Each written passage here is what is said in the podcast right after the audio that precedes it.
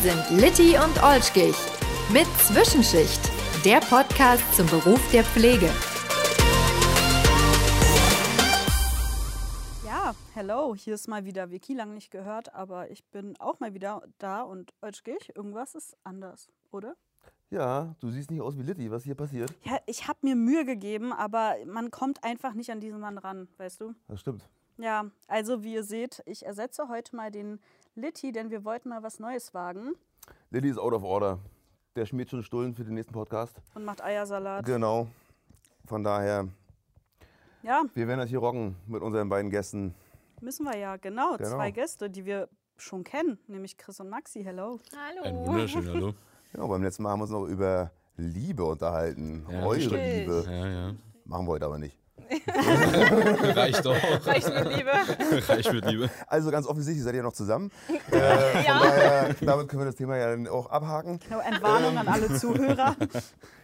Ähm, ihr seid hier, weil wir äh, sprechen wollen über ja, die Beendigung eures Ausbildungsverhältnisses, ne? um es mal formal auszudrücken. Ihr seid jetzt fertig mit der ganzen Nummer, richtig? Richtig. Herzlichen Glückwunsch. Genau. Dankeschön. Dankeschön. Ganz Kann man. Glückwunsch sagen oder äh, freut ihr euch, dass es alles so gelaufen ist, wie es gelaufen ist? Oder? Ja, auf alle Fälle. Also man war dann irgendwann auch echt froh, als es dann vorbei war. Also ich meine, dadurch, dass die Prüfungen sich ja über drei Monate ziehen, ist dann irgendwann die Luft einfach mal raus. Ja, also man muss ja irgendwie doch immer wieder neu anfangen zu lernen, wenn man doch eine Pause gemacht hat zwischen den drei Monaten. Und ich muss sagen, es ist einfach erstaunlich, wie viel Zeit wir jetzt im Leben wieder haben. Also, also es ist wirklich, wirklich krass. Könnt ihr aber noch ganz neu kennenlernen. Ja, also es ist So richtig krass. ungefähr. Nochmal ganz schnell das Privatleben auskosten, bevor es dann Hm. gar nicht mehr da ist. Ja, genau, das ist Ja. dann die nächste Frage, weil ich kann mich vage daran erinnern, beim letzten Podcast hatte Maxi gesagt oder überlegt, nach der Pflegeausbildung Richtig. studieren zu wollen. Richtig, richtig. Ist auch immer noch so. Also, die Also- Überlegung oder ist das schon fortgeschritten? Ja, die, die Überlegung ist fest, ähm, nur halt noch nicht klar genau wann, weil der Studienplatz, ich meine, ich habe ihn noch nicht so, die Bewerbung läuft halt dieses Jahr. Ähm, und ähm, solange ich den noch nicht habe, werde ich jetzt erstmal weiter arbeiten. Und willst du Chris dann hier sitzen lassen und gehst in eine andere Stadt oder guckst du, dass du in Berlin bleibst? Ah, ja, ja, mein Ziel ist natürlich Berlin. Also Okay. ganz klar. Ich Vielleicht nochmal für alle, die es nicht mehr auf dem Schirm haben, was wolltest du nochmal studieren? Medizin, ja, genau. Also ähm, an die Pflege dann halt das Medizinstudium anschließen und dann halt während meinem Studium aber trotzdem eben noch weiter in der Pflege ein bisschen arbeiten. Ähm, genau. So ist der Plan zumindest. So, und Chris, Chris. muss sich dann irgendwann zu Hause als Frau Doktor anreden. Oh, ich hoffe nicht. also, ich glaube, so formal werden wir nie sein. Er muss dann aushalten, wenn ich irgendwelche lateinischen Begriffe pauke dann. Hm, Ich muss lernen, schnell zu schlafen. Oder du kannst sie abfragen. Hallo, Natürlich. Als Na unterstützender Freund. Helfe ich auch bei ihrer Doktorarbeit. Genau, er will schon Ja, mit in der genau. Doktorarbeit drinstehen, das hat er schon Ja, gesagt. ich möchte drinstehen, aber die Bedingung war, ich muss Genau, mithelfen. genau, genau.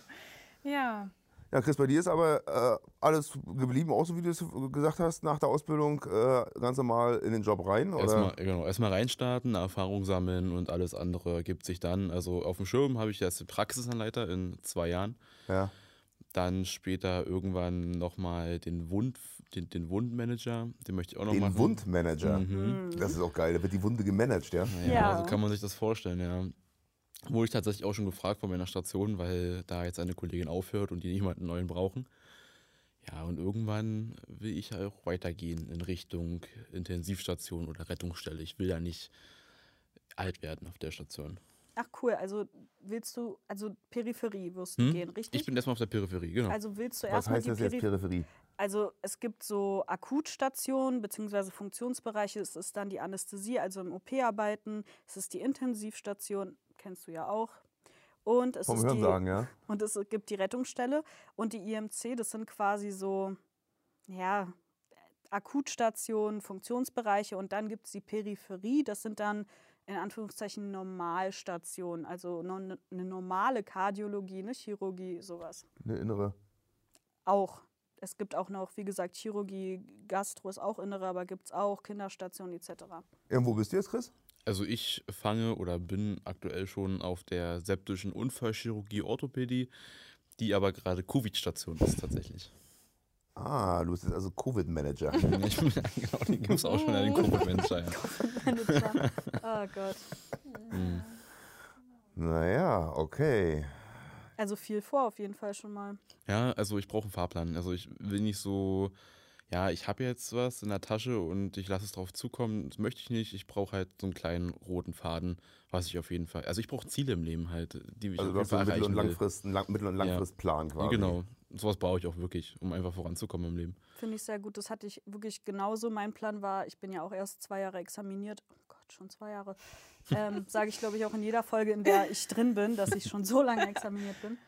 Das war nämlich auch, okay, komm, ich mache IMC, dann gehe ich auf die ITS, dann mache ich meinen Praxisanleiter und dann schauen wir mal weiter, weil ich eben auch gesagt habe, es kann nicht sein, dass ich mit 21 fertig bin und nicht weiß, wie es weitergeht. Also irgendwie, Ja, genau. Ja, man kann ja mit 21 auch niemals fertig sein. Jetzt stell dir mal vor, wir müssen alle arbeiten, bis wir 70 sind, wenn man mal ganz realistisch ist. dann Äh, arbeite ich 50 Jahre Ja, so an derselben aus. Position. Da kann man ja. ja unmöglich mit 21 fertig sein. Also das äh, kann ich mir nicht vorstellen.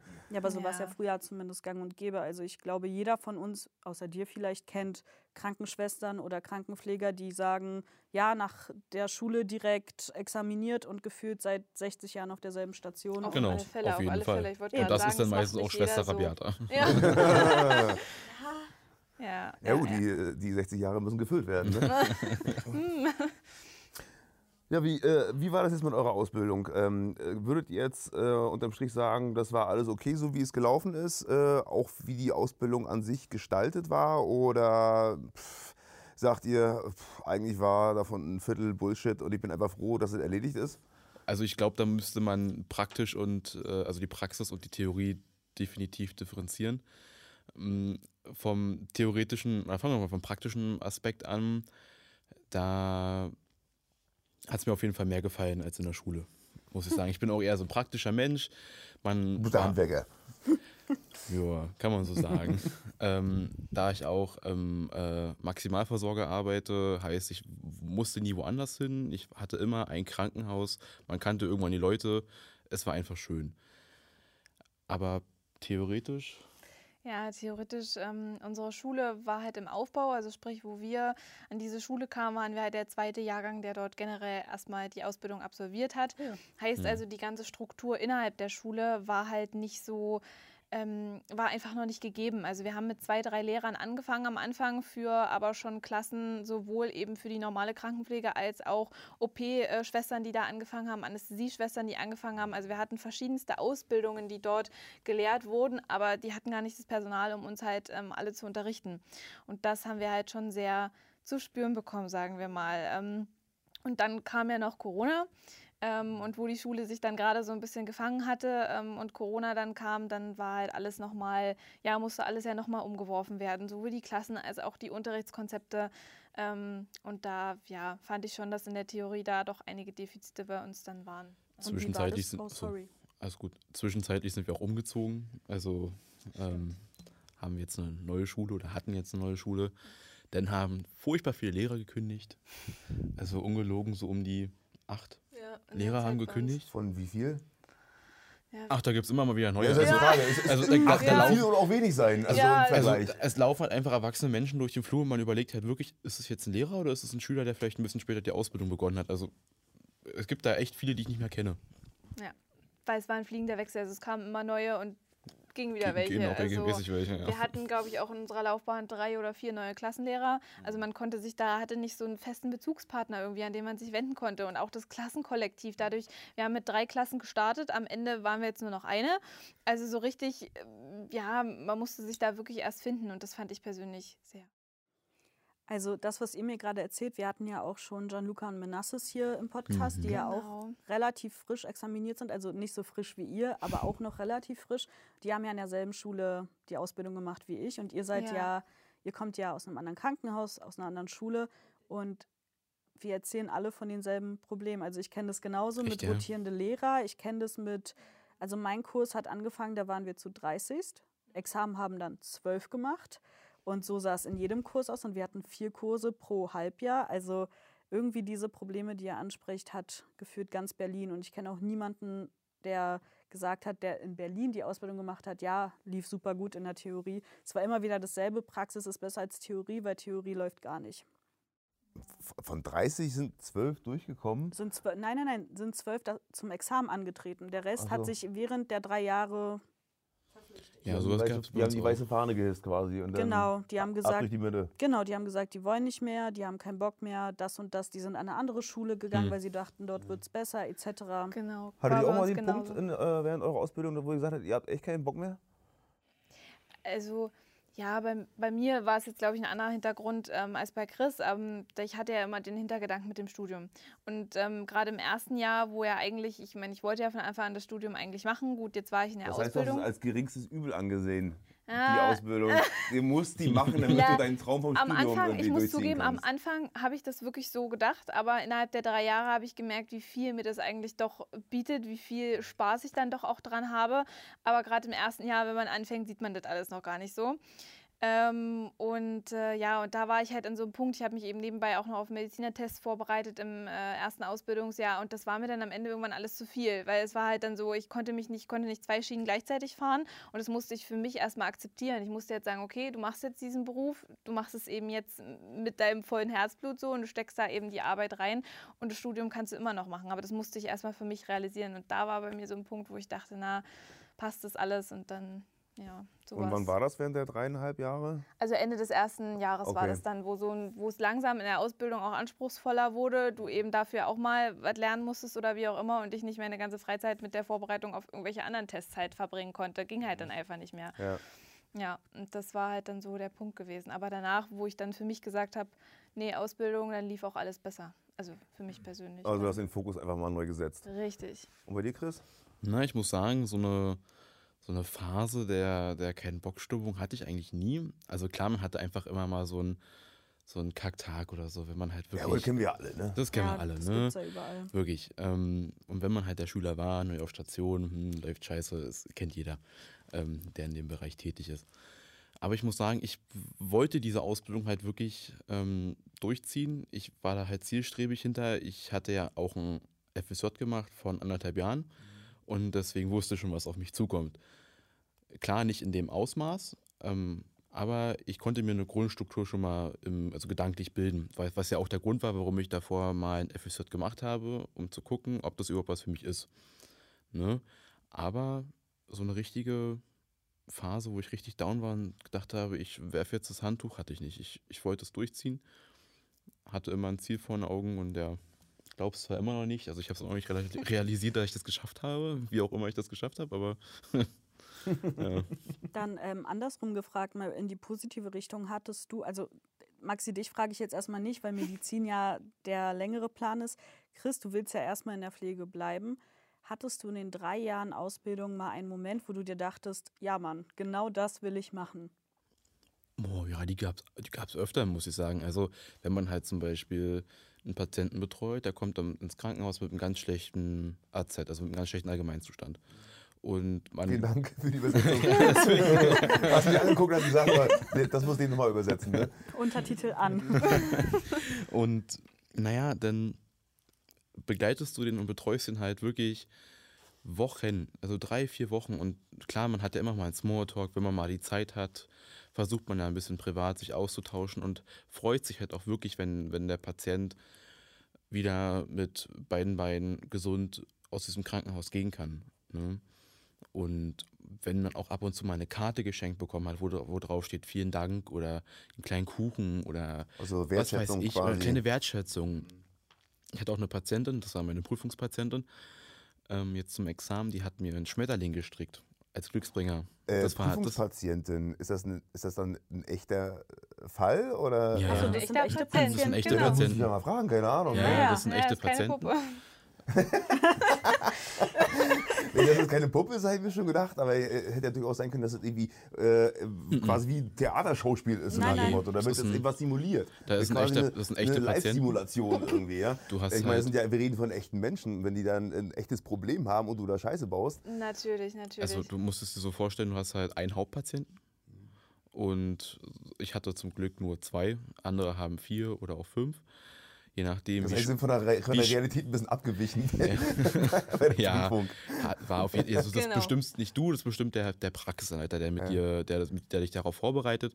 Und dann kommen zwei Leute, ein Dozent von der Schule und jemand aus dem Klinikum und die gucken dir dann um die fünf bis sechs Stunden über den Rücken, wie du halt was machst und Ach, die rennen die ganze Zeit in ja, der. mit dem Klemmbrett und halten die Klappe. Okay. Total natürlich. Ja. ja. Und macht da mal einen Verband, wenn ihr dann so sechs Leute drauf gucken. Also, Schwierig, Mhm. stelle ich mir vor. Plus für den Patienten ist es ja dann ja meistens auch so eine Stresssituation. Also wir fragen die Patienten vorher natürlich, weil ja, die müssen ja genau. einwilligen, in, bei dieser Prüfung mhm. teilzuhaben. Aber dann stehen da plötzlich vier Leute vor einem und ein ganz aufgeregter Auszubildender und am besten noch mit Händezittern. Mhm. Herr Müller, darf ich bitte Ihren Verband machen? Und Darf ich eine Spritze setzen? Also was mir beim, beim Tablettenstellen an Tabletten runtergefallen sind, ey. Also wirklich, das, ich war so nervös. War schon, war schon krass. Aber ich hatte zum Glück, meine Hauptpatientin hatte so eine Be- Berliner Kotterschnauze. Also, das war gar kein Die Problem. Sache wir sind aufgelockert. Mhm, Das war richtig gut. Also, die hat die auch ganz oft zum Lachen gebracht. Ich bin der Frau wirklich sehr dankbar. Maxi, wie Da war dein kannst du ja auch an äh, sie mal äh, oder an, da mal eine Dankeskarte schreiben. Ist leider nicht mal mehr andersrum. Da. Die ist leider nicht mehr auf der Welt. Oh. Oh, oh. Was mich auch sehr, das war so ein Ding, was mich sehr schockiert hat. Habe ich später erst erfahren, ähm, kurz nach meinem Examen, dass sie halt ähm, auf der Intensivstation verstorben ist. Weil da ein bisschen ui. was schiefgelaufen ist. Ich krieg gerade voll Gänsehaut. Oh Gott, oh Gott. Mhm. Hm, ja. Aber der, der Schmetterling hängt immer noch an meinem Schlüsselbund von der Arbeit. Okay. Ja, okay, jetzt müssen wir die Kurve kriegen. Maxi. ähm, Ähm, ja, nee, weil du äh, gesagt hast, Schauspiel. Also in gewisser Weise muss ich ehrlich sagen, ist die praktische Prüfung auch ein Schauspiel, weil äh, man an diesem Tag halt so viele hygienische Regeln beachtet, die du im normalen Willen, Arbeitsleben gar nicht, ähm, gar nicht zeitmanagementmäßig hinbekommst. Also das ist halt einfach, äh, das ist auch ein bisschen realitätsfern quasi. ja, es, es ist wirklich, diese Prüfung ist einfach sehr realitätsfern, muss man einfach so sagen. Das ist halt, ähm, ja, du machst da Sachen, ich meine, du hast halt auch nur zwei Patienten in sechs Stunden. Normalerweise haben wir auf der Peri Peripherie, ich sag mal jetzt, von der Seite hat man halt so um die zwölf Patienten, für die man halt alleine verantwortlich ist. Und ich meine, das ist halt Und schon daraus ein machen die dann zwei während der Richtig. Prüfung. Mhm. Also macht man da halt währenddessen so Sachen, die du sonst halt einfach nie machst. Und Wie das zum finde Beispiel ich Pflegeplanung. richtig, ja, Ja. das ist zum Beispiel auch Das so ein war Ding. auch noch so ein Ding, ja. Ja, ähm, ja, Das heißt, du das- machst einen Plan dann für den Patienten. ja das, Richtig, also was man so macht, also sprich, was für Probleme er hat, also zum Beispiel, dass er sich nicht mobilisieren kann und was du dementsprechend dann für Maßnahmen selber anwendest. Genau, aber im normalen Alltag machst du das auch nicht, weil du dafür halt auch gar nicht die Kapazitäten hast, für jeden Ja. Patienten jetzt da ein riesen Pamphlet zu schreiben. Ja. Ähm, und das finde ich irgendwo auch so schade daran, weil ich meine, man hat in den drei Jahren, man denkt, okay, man kann irgendwie was und dann wird man auf die praktische Prüfung ja durch den Praxisanleiter eigentlich vorbereitet und dann merkt man eigentlich während dieser Vorbereitungszeit, ja, ich kann irgendwie gar nichts. Also zumindest nicht so, wie es halt prüfungsgerecht eigentlich wäre. Ja. Ja. Ähm, Wird das auch mal angesprochen? Traut ihr euch das anzusprechen? Ja, also zurzeit ist auch ein, also man merkt, es ist so ein bisschen im Umbruch. Die versuchen jetzt schon einiges. Zum Beispiel ähm, war es ja auch lange Zeit so, dass man Infusionen während der Prüfung nicht anhängen durfte. Also sprich, man hat es eigentlich in seiner Ausbildung gelernt. Im dritten Jahr, man hat es dann auch schon gemacht. Und während der Prüfung ähm, hat das dann sozusagen. Entschuldigung. Wir haben ein kleines Mikroproblem gerade. Es wird gerade gelöst. Jawohl. Ähm, genau, und äh, während der Prüfung äh, war es eigentlich so, dass es dann immer der Praxisanleiter gemacht hat. Also sprich, du hast die Infusion fertig gemacht, hast du zu deinem Praxisanleiter gesagt, okay, hängen Sie es bitte an meinen Patienten ran. So, und das war aber halt nur in der Prüfung so. Und ähm, das haben sie zum Beispiel jetzt auch geändert, dass ähm, wir das halt auch in der Prüfung ganz normal machen dürfen, wie alle anderen Tätigkeiten auch. Also so, da sind schon ein paar Sachen, wo man merkt, es ist halt nicht mehr ein reines Schauspiel, sondern es geht schon in Richtung Realität.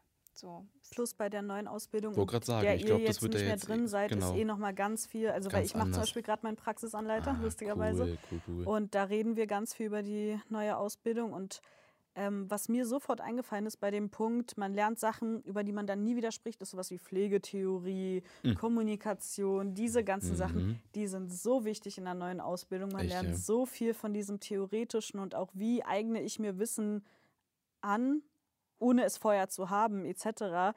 Also so eine Sachen, die man ja gefühlt vor allem im ersten Jahr fast gelernt hat. Also bei mir zumindest waren es die ersten eineinhalb Jahre, wo wir nur Pflegetheorien, Waschtheorien, aktivierende Pflege, also was es da alles gab. Und danach nie wieder. Und jetzt in der neuen Ausbildung ist das super wichtig. Das, dafür fällt halt ein bisschen was Fachliches. Das haben, wir, das haben wir auch schon gehört. Also das halt so ein bisschen, die gehen davon aus, man kann Patienten halt auch pflegen. Ich sag mal ganz hardcore gesagt, ohne zu wissen, wo das Herz ist. Da weiß ich halt auch nicht so genau, ob das halt so manchmal, ja, so auch so gut ist. Aber ich meine, da gibt es bestimmt auch alles Vor- und Nachteile. Was ist euch am schwersten gefallen während der Ausbildung? Gab Gab es da irgendwas, wo ihr euch besonders schwer getan habt mit?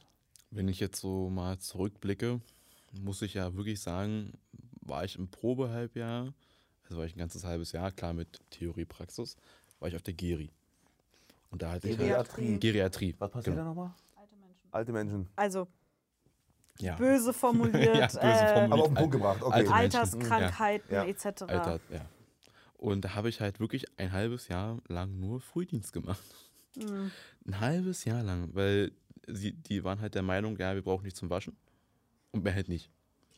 So, das war mein. Also du solltest quasi ein bisschen missbraucht werden. Ja, genau. Als äh, ich habe mich da wirklich sehr missbraucht gefühlt. kleines Helf, als Meinzelmännchen, Heinzelmännchen. Ja, also das war wirklich, wenn ich jetzt drüber nachdenke, wenn ich jetzt drei Frühdienste am Stück habe, was schon an Tag drei ist echt schon die Hölle für mich aufzustehen, wie ich das ein halbes Jahr lang geschafft habe, früh um 4 Uhr aufzustehen. Also das, das, ja, Nach der Tagesschau ins Bett. nach dem Sandmann. Aber wirklich, also ich habe das, ich glaube, das geht jedem irgendwie so in der Ausbildung, hat man einfach sehr viel Frühdienst, weil da sind ja immer alle der Meinung, Auszubildende können da am meisten lernen, sie werden am meisten gebraucht, etc. Und Die werden am meisten gebraucht, das spielt glaube ich eher die Gebraucht Rolle. natürlich Also auch. am meisten lernen, weiß ich jetzt nicht. Also, na, äh, also ich muss sagen, vor allem von meinem Examen hatte ich nur Frühdienst, also von meinem praktischen. Hm. Und da habe ich Ja. auf jeden Fall am meisten gelernt. Definitiv. Und da habe ich es auch irgendwie geschafft, aber in dem Moment, wo ich examiniert war, boom, auf gar keinen Fall. Also ich habe zum Glück auch danke an meine Leitungen, falls ihr das hört, nur zwei, drei Frühdienste im Monat. Hm. Manchmal sind es dann auch fünf, aber die sind dann so verteilt, dass sie mir nicht so wehtun, weil, oh Gott, Frühdienst. Das habe ich aber auch direkt mit meiner Leitung kommuniziert, dass ich gesagt habe, also Spätdienst und Nachtdienste gerne und Frühdienste Nur so muss, viel jetzt, wie nötig. muss jetzt nicht sein. Erstmal. Na gut, äh, ihr seid ja jetzt auch äh, in einer Situation, wo man auch durchaus auch mal Forderungen stellen kann, oder? Als Angestellter, Angestellte. Ich meine, die Welt hat sich ja ein bisschen äh, äh, zu euren Gunsten gewandelt in den letzten Jahren. Auf alle Fälle, aber da kommt es halt einfach immer noch drauf an, mit welchen Leuten du zu tun hast. Es gibt die unterschiedlichsten Leitungspositionen an Persönlichkeiten. Ich denke mal an jedem Haus und dann entweder mit dem einen kannst du halt reden, mit dem anderen, der hat halt dann seine Schäfchen, sage ich jetzt mal, was so die, die Lieblingsleute sind und die kriegen dann halt die Dienste und andere halt dann nicht, egal ob du deinen Mund aufmachst oder nicht. Also, es ist, glaube ich, sehr unterschiedlich. Würde ich genauso unterschreiben. Hm. Ich habe eine richtig gute Frage heute. Das werde ich gleich feststellen, ob die gut ist. Ich finde sie gut. Nach drei Jahren ekelt ihr euch noch vor etwas? Gibt es etwas, wo ihr echt denkt, immer noch nach drei Jahren, wenn ihr das seht, hört, riecht, was auch immer, kommt es euch hoch? Das ist eine gute Frage, die hätte von mir sein können. Oder? Also Ja. ja, aber in abgeschwächter Form, muss ich sagen. äh, hier, komm, spill the tea, was Also ist es? ähm, ich kann, also so exulzerierende Tumore kann ich einfach nicht so wirklich riechen. Also, für Erklärst was du's für bitte? Ey, Onkologie ist jetzt nicht mein Fachgebiet, das, das möchte ich jetzt nicht erklären. Ähm, aber die, die riechen. es also, gibt Tumore, die nach außen genau. sind einfach, also ja. die, du, die außerhalb deiner Haut irgendwie schon Die sichtbar sind. fressen sich nach. Mm. Ja, ja, das habe ich verstanden. Und die, die, Und die riechen, riechen. auch, oder was? Ja, Mhm. die haben so einen ganz typischen Verwesungsgeruch. Uah! Merkst du da schon so. Ja. Und, und das Zweite, wenn, wenn jemand vor mir so ein bisschen am Würgen und am Brechen ist. Also mittlerweile geht es. Also wenn dir einer auf dem Flur entgegenkommt, dann wird es schon anders, oder was? Also ja, muss ich, muss ich schon sagen. Aber nicht mehr so doll. Ich habe mich in den drei Jahren dran gewöhnt. Also, also was heißt dran gewöhnt? Also damit prof- professionell umzugehen. Am Anfang habe ich ihm immer die Tüte hingehalten und habe gesagt, ja, viel Spaß, sich jeder mal. Ich dachte am Anfang, ich dachte am Anfang bist du weggelaufen. Die Tüte machst du jetzt. ja, jetzt muss ich halt da bleiben. Aber äh, jetzt kann ich auch da bleiben. Maxi? Ja, ich, also ich glaube, bei mir ist es ähnlich. Also gerade mit Erbrochenen, das ist einfach auch nicht meins. Also so die andere Richtung, so das geht ja irgendwie noch. Damit kommt kommt man, komme ich auch irgendwie gut klar. Aber was so Erbrochenes betrifft, das ist bei mir, da kriege ich mal selber einen Würgereiz. Also man, ähm, ja, wie Chris auch schon gesagt hat, man merkt es oder man lernt es, dass man das halt unterdrückt irgendwo und vor dem Patienten einfach professionell bleibt. Also mir hilft dann halt oft, dass ich mich einfach in die Lage von dem Patienten irgendwie reinversetze und denke, okay, wenn ich jetzt hier liegen würde und dann, so würde ich ja mir auch wünschen, dass jetzt einer vielleicht nicht vor mir jetzt auch noch Würgegeräusche macht, so nach Motto und dann, so kriegt man das irgendwie ganz gut hin. Aber ja, das ist auch noch so mein Punkt, wo man so ein bisschen, ja, auch zu kämpfen hat. Also, und Tiefluft holen empfehle ich euch. Einfach ganz tief und lang atmen. Das hilft Vor allem, wenn es nach Verwesung riecht. Ja, okay, da vielleicht nicht unbedingt. Ähm, da haben wir zumindest so ganz coole Nasenclips, die man sich in die Nase stecken kann. Dann riecht es nach Menthol. Ja, okay, Die sind ein bisschen stark, geil. aber die sind cool. Aber ich meine jetzt eher beim, also wenn jemand am Würgen ist oder Mhm. so, dann Ja. einfach ganz tief ein- und ausatmen, weil ich habe genau dasselbe Problem. Ich kann das, also wenn das Erbrochene dann da ist, okay, holt mich, ist kein Problem. Aber ich kann diesen Akt von Würgen und es kommt, nee. Und ausgerenkte Schultern, die wieder eingerenkt werden. Nee, Echt, ja? da, Mhm. da bin ich einmal in der das Rettungsstelle heißt, fast ohnmächtig Das habe ich schon geworden. dreimal gehabt oder viermal. Nee, wenn ich dieses Geräusch höre, dann, dann bin ich weg. Dann bin ich weiß wie die Wand und auf Wiedersehen. Oh, ich freue mich mehr, weil danach geht's wieder. Ja, klar. Knack. Na, so klingt es ja nicht. Das ist Ich so ein, so ein. Ich kann's. Nee, oh. Schrecklich. Ihr habt ja nun den Großteil eurer Ausbildung unter Corona-Bedingungen äh, gemacht. Mhm. Mhm. Also äh, war geil, willst du damit sagen? War sehr geil. Ja, weil äh, theoretisch gesehen, also von der Theorie-Seite her gesehen, du halt viel Homeoffice hattest. Und das war am Anfang halt null strukturiert. Da hieß es, Äh, w- ja, Warte mal gerade, Homeoffice? Ja, Homeoffice. Homeschooling. Oder Homeschooling, ja, meine Ich, Güte. ich wollte gerade sagen, du bist Homeschooling. doch Pflegekraft, du kannst doch kein Home Home- Homeoffice machen oder kommt die Patientin zu dir nach Hause? Entschuldigung. Homeschooling. Da hieß es dann am Anfang, ja, bringt euch mal das Herz selber bei. Viel Spaß. So ist kacke. Also sowas kann ich nicht. Hier macht mal YouTube an, da gibt's ein paar Ja, Videos. so wirklich, so, so, so Ja. wollten sie es am Anfang echt haben, bis wir halt wirklich oft gesagt haben, nee, so können wir nicht. Wir brauchen jemanden, der davor steht, der Erfahrung hat, der uns das mit seinen eigenen Worten vielleicht nochmal anders erklären kann. Es ging, war auch ganz auf dem Anfang, dass wir irgendwelche Aufgaben bekommen haben, dann haben wir die abgegeben und wir haben die eine Rückmeldung bekommen. Also, Sehr gut. also waren die jetzt, waren, war das jetzt zufriedenstellend? War das völliger Bullshit, was wir da aufgeschrieben haben? War das keine Rückmeldung? Ja, war am Anfang wirklich sehr, sehr schwierig, aber jetzt äh, haben sie es gut in den Griff bekommen. Aber gut, jetzt sind wir hier raus. Ähm, haben die das auch gemacht wie in, äh, in den normalen Sch Schulen, sage ich jetzt mal, ähm, dass, dass die da eine bestimmte Software dann irgendwann auch aufgesetzt haben für euch? Wir hatten eine Plattform gehabt, Ja. das hieß halt bei uns die Lernbar.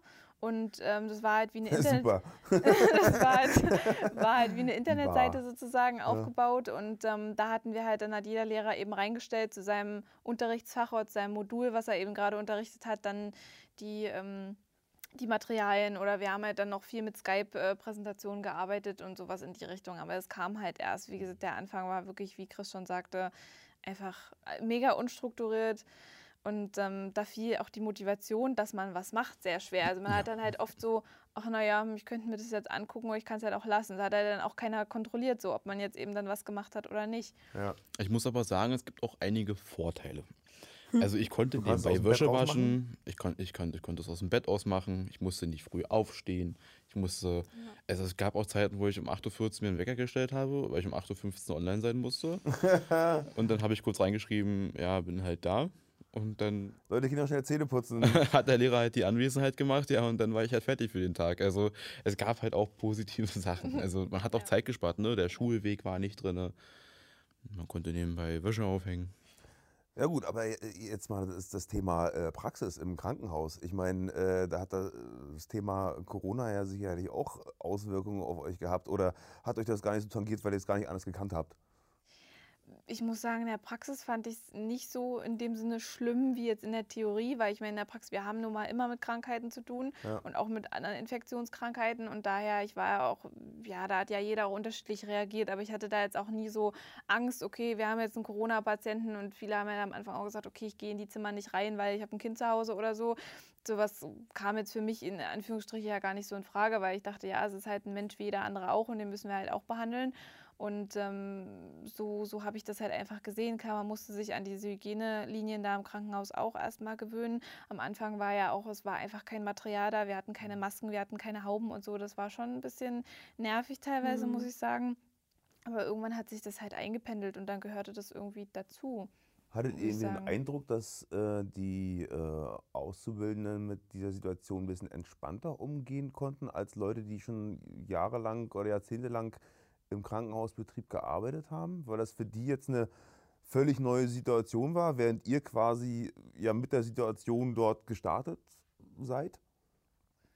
Vielleicht, dass ihr unbefangener wart als Altgediente? Ja, will, ja, will ich gar nicht mal so behaupten. Also ich denke mal wirklich, das hat sich so generell geteilt. Also jetzt Auszubildende, also sowohl Auszubildende als auch eben Festangestellte, die eben mit der Situation eben normal umgegangen sind. Und da gab es eben die andere Gruppe, die eben meinte nach dem Motto, okay, ich gehe einfach nicht in dieses Zimmer rein, nach dem Motto, soll jemand Ja. anders machen, weil eben aus persönlichen Gründen, Angst, Krankheiten, Kinder Okay. zu Hause, ähm, Hm. die Leute das einfach nicht wollten. Und ich glaube, das hat sich so generell geteilt. Aber ich würde nicht sagen, dass das unbedingt was mit den, mit den Auszubildenden und mit den Festangestellten zu tun hat. Also ist jetzt mein, mein persönlicher. W- Würde ich so unterschreiben. Sehr gut. Kurz und knapp. Ähm, angenommen, ihr würdet jetzt mit zukünftigen Auszubildenden sprechen, also Leute, die sich beworben haben, kurz davor sind anzufangen, was würdet ihr denen mit an die Hand geben? Uff. Ähm, ich würde auf jeden Fall Kauf sie guten Bäcker. Stell dich auf Frühdienst ein. Nein, ich würde den erstmal versuchen, Mut zu machen.